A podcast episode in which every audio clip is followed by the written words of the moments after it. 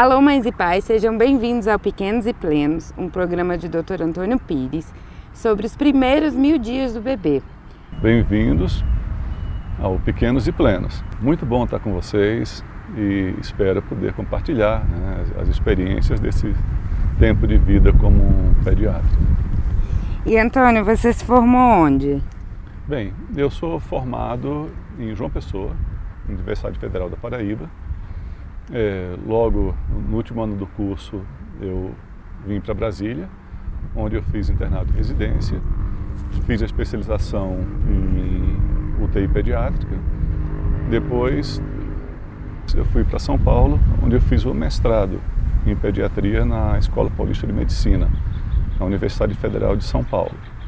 Depois voltei para Brasília e depois de 25 anos de prática de UTI e pediatria né, e neonatologia, eu entrei por um caminho que foi de fazer uh, um aprofundamento né, no atendimento de famílias e de preparação na gravidez para que as famílias tivessem uma, uma melhor consciência sobre o que acontece na gestação e em relação a, a, ao nascimento e ao acolhimento dos bebês no início da vida. E esse é o nosso objetivo aqui no Pequenos e Plenos, é ajudar, colaborar para que pais e mães possam criar os seus filhos com consciência, né, para que eles cresçam de forma integrada e plenos de verdade.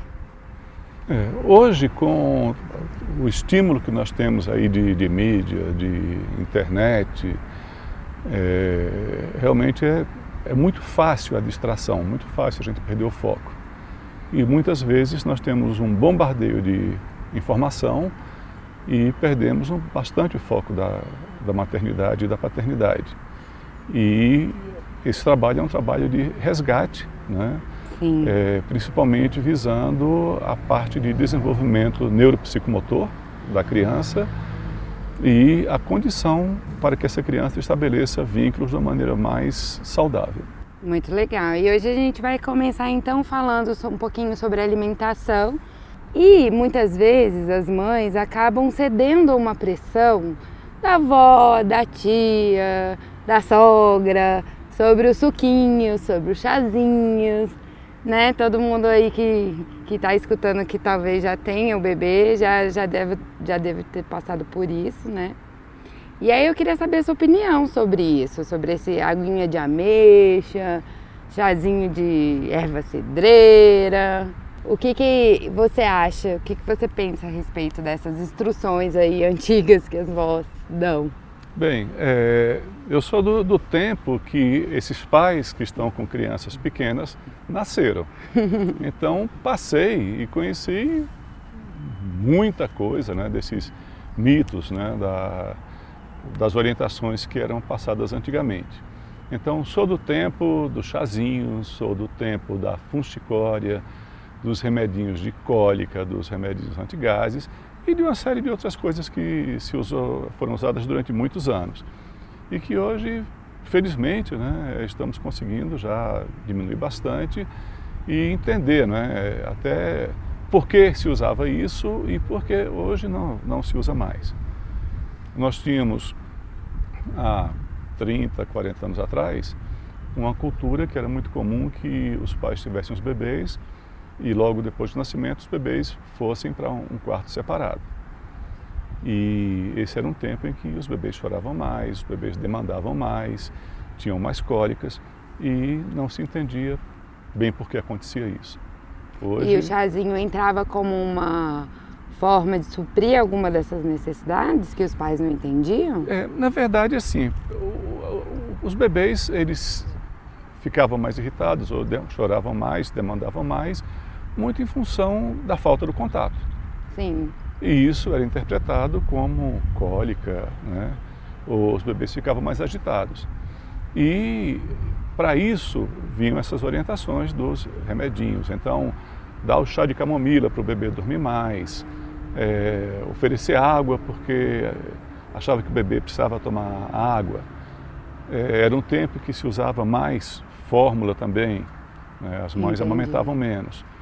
Não só pela cultura, como também porque há 30, 40 anos atrás a, as mulheres tinham licenças é, maternidade mais curtas. Então, eu me lembro das mães que tinham licença maternidade de apenas três meses. Sim, sim. E isso era um problema muito sério, porque para que essas mães voltassem ao trabalho tão precocemente, era necessário que se fizesse uma introdução alimentar muito precoce, ou então que se iniciasse fórmula para que a mãe pudesse ir para o trabalho.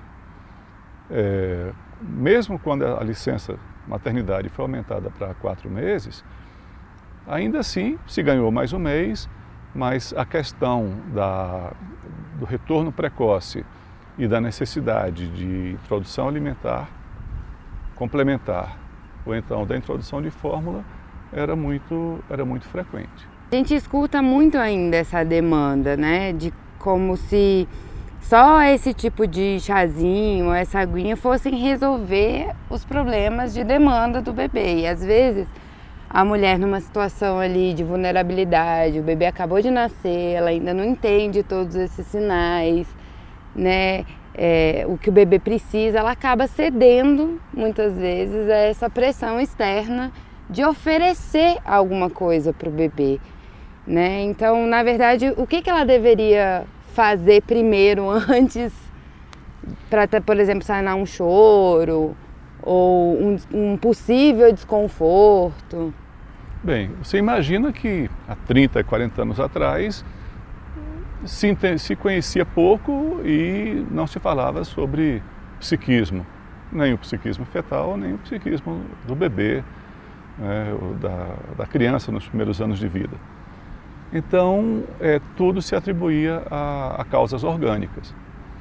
E a, a, força dos mitos, a força da cultura, fazia com que os palpites né, das pessoas próximas, da, das avós, a, das amigas, de outras mães, é, tivessem um, um, uma influência muito grande sobre a forma que as mães, que os pais tinham de acolher os filhos. Então, você imagina, né? É, quando se fala que o bebê desde o nascimento tinha que ter um outro quarto, né, que é uma coisa que realmente não tem, não tem um fundamento. Ou então que um bebê que chora, que demanda o colo, que você não deve dar o colo, porque senão esse bebê vai, pode ficar manhoso. Então são situações em que a criança fica abandonada, a criança vai se irritar, vai chorar, vai ficar incomodada com essa a falta do acolhimento e daí vem esses sintomas. E, e por desinformação, é, esses, esses desconfortos do bebê eram tratados como questões físicas. E daí a indicação dos vários medicamentos ou calmantes ou chás para cólica que eram usados. Então, a, talvez uns 30 anos, eu imagino, que já é um estudo antigo, foi feita uma, uma pesquisa avaliando métodos né, de, de, controle de cólica para a resposta sobre os bebês é, recém-nascidos até os dois, três meses de idade. Então, tinha um, um, grupo de bebês que usava esses medicamentos para gases, tipo a simeticona, né, que uhum. é Luftal, né, uhum. tradicional. Medicamentos que eram associação de um medicamento antiespasmódico com o antigases, ou então medicamento analgésico, Sim. ou então uso dos chás, né, e também aquelas crianças que os pais não faziam nada, que simplesmente acolhiam ou que a mãe amamentava quando a criança tinha um desconforto maior. E uma das primeiras coisas que se descobriu né, nessa, nessa pesquisa foi que aquele, aqueles bebês que usavam chás para cólica, eles tinham uma tendência maior a ter menor ganho de peso, ou então que eles, ah, para que eles, eles, eles mamavam mais precocemente. Então, essa orientação do uso de chás foi tirada, né, é, foi combatida em função do risco que representava para o aleitamento materno. Entendi. E os bebês acolhidos sem absolutamente nenhum tipo de interferência? Bem, a, o acolhimento com, era, é, é e sempre foi muito comum se observar isso dentro das populações tradicionais. É, nas aldeias, em comunidades mais afastadas, é comum você ver os bebês é, no colo, ou na, na embira, na tipóia, né? É, né? No, no, sling. É, mas isso é uma coisa que acontece, acontecia intuitivamente. Né? Então as mulheres circulavam, podiam fazer seus trabalhos e tinham as mãos, os braços livres né, para o trabalho e o bebê estava, estava junto. E o que se observava é que esses bebês tinham mais conforto e demandavam menos, né? Ah, choravam menos, eram bebês menos irritados.